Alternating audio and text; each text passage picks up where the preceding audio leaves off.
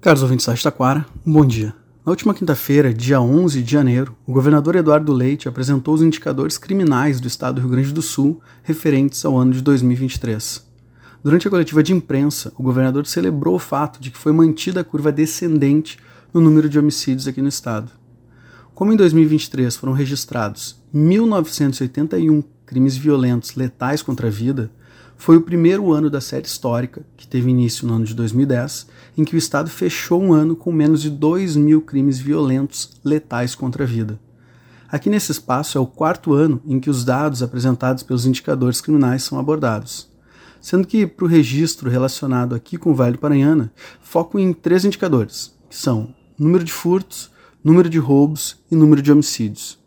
Começando pelo número de furtos, é possível notar uma melhora significativa nos dados aqui do Vale do Paranhana. Em 2022, a região havia registrado 1.753 furtos, sendo que Riozinho havia sido o município com o menor número de furtos, chegando à média de 383 furtos para cada 100 mil habitantes, enquanto Taquara havia sido o município com o maior número de furtos, com a média de 1.121 furtos para cada 100 mil habitantes. Já em 2023, a região registrou um total de 1.469 furtos, sendo que dos seis municípios da região, apenas em Riozinho o número de furtos cresceu em comparação com o ano anterior.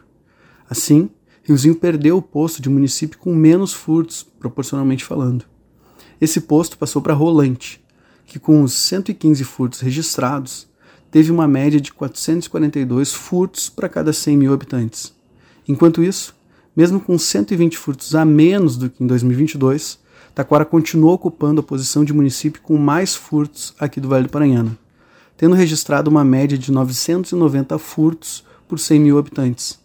Com isso, é a 11 vez, desde 2002, que é quando nós temos acesso aos dados, que Taquara lidera a ocorrência de furtos na região.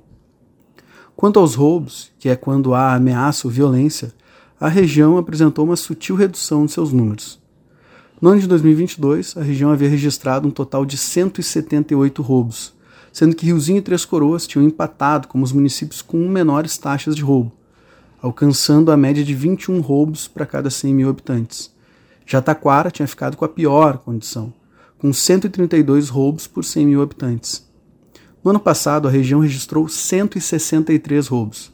A redução não foi maior porque apenas Riozinho e Taquara tiveram redução nas ocorrências.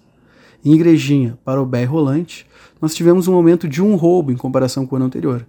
E em Três Coroas houve um maior índice de aumento, passando de seis roubos em 2022 para nove roubos em 2023.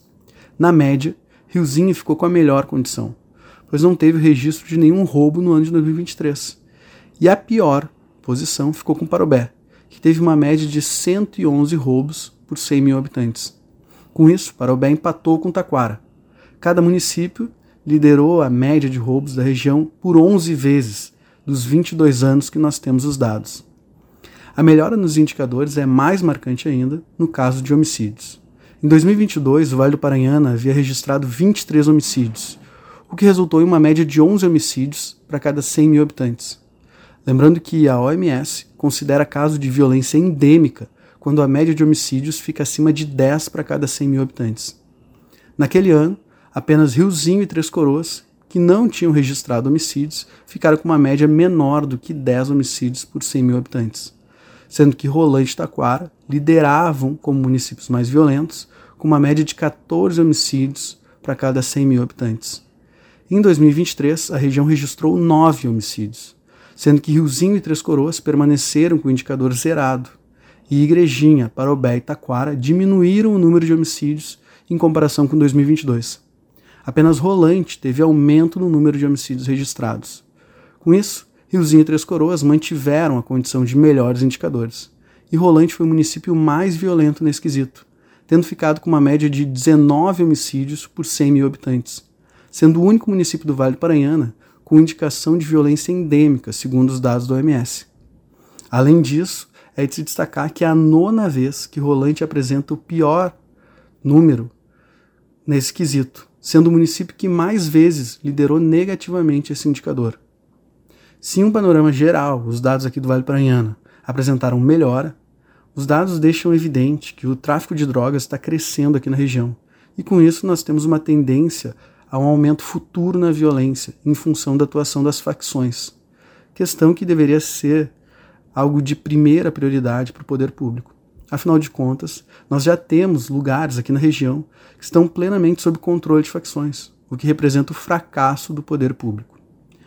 Na esperança de que nós tenhamos um ano de 2024 mais tranquilo e pacífico, eu fico por aqui. Uma boa semana. Até mais. Tchau.